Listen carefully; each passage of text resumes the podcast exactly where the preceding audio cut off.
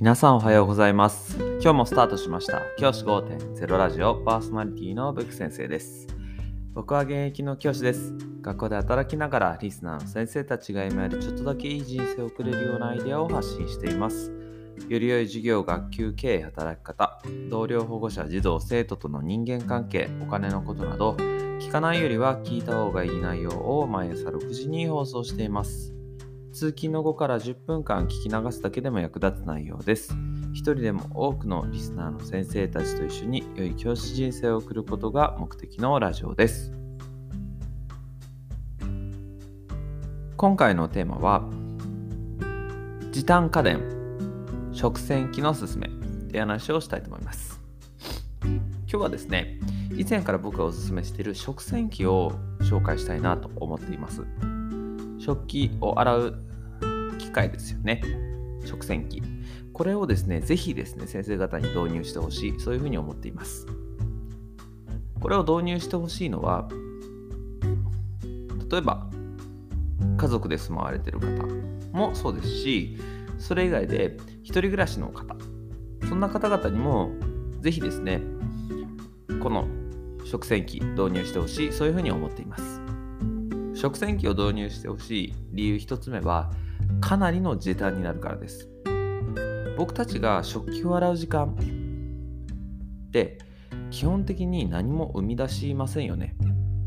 僕たちが食器洗いがすごく好きで食器洗いをすることで僕たちの心がリフレッシュして食器洗いっていうのが僕の人生を良くするっていうのであれば僕は食食器を洗う時間って大事だと思うんですけど基本的にその時間って何も生み出さない時間だと思います。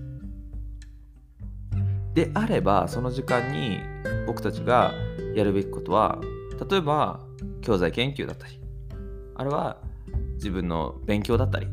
あるいは家族と過ごす時間を増やしたりそういったことに使うべきだと思っています。食洗機があるだけでそれが叶うっていうだけでも時間を作るメリットがあるかなと。食洗機を使うメリットがあるかなというふうに思っています。2つ目の理由は健康です。食器を洗うとやっぱりこの時期寒くなってきたりすると手が荒れてしまったりとかねしますしやっぱりこう自分の母親の手とか見ててもやっぱり食器を洗ってまあひび割れができてたりとかっていうのを今まですごく見てきました。やっぱりそういう姿を見ると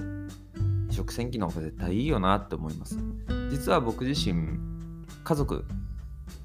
とは別に暮らしているんですがその実家の方に食洗機を実は買いました。そしてあの開けました。そしたら本当にうちの母親が特に喜んでくれました。やっぱり自分の家族のためにもこれはいいなと思ったものなので送ってあげたりもするのでそしたら本当に肌荒れがというか手荒れですよね。ひび割れが本当になくなってきたよっていうふうに言ってくれたのであああげてよかったなっていうふうに思いました。食洗機を導入するメリットの3つ目は水道代の節約です。食洗機って実はそんなに水を食わないってことをご存知でしょうか？食器を洗う時間って結構水を出しっぱなしにしたりとかして水を食うんですけど食洗機を使うとですね実はその水の量をコントロールすることができたりします。さらに言うと例えば電気代がかかるんじゃないかななんていうふうなことを考えられる方もいると思うんですけどそんなに電気代ですね僕食洗機導入してからと食洗機導入する前の電気代比べてみたんですけど全然変わらなかったです。はい。あ食洗機を使った分増えたなっていう感覚が全くないぐらい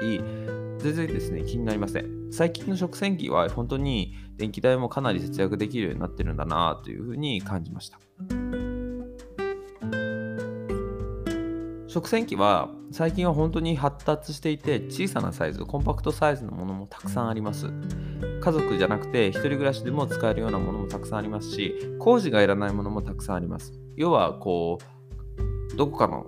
こうラックとかね棚とかにポンと置いとけばあとはこのホースを水道のところシンクのところにな流し込むようにすればそれで使えるっていうものもたくさん出ていますからぜひですね食洗機購入してみてほしい。そういうふうに僕は思います。まあ概要欄の方に僕が実際使っていてあとは家族にも送った食洗機を載せておきますのでもし参考にしてもらえればなというふうに思います。僕が使ってるものはすごく便利であの水道にこう給水の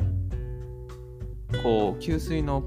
なんていうんですかホースをつなげなくても水をこうジョボジョボ入れてあげればそれで使えるっていうものですごく便利なので僕はこれをお勧めしたいと思います。先生方の方でもしこれがいいってものがあればそれでいいと思います。値段も僕が買った時楽天で買ったんですけど2万5000円ぐらいで買いました。あ安いなと思って。あこれだったらいいなと思って。あの大体3万円ぐらいで家族でも使えるようなもの買えますからぜひそんなものを使ってみてほしいなと思います。先生方の人生の中での無駄な時間を少しでも減らせる時短家電こういうものはどんどん導入した方がいいと思いますのでこういったものぜひ活用してほしいなというふうに思います。じゃあ今日はこの辺で起立で着席。さよならまた明日。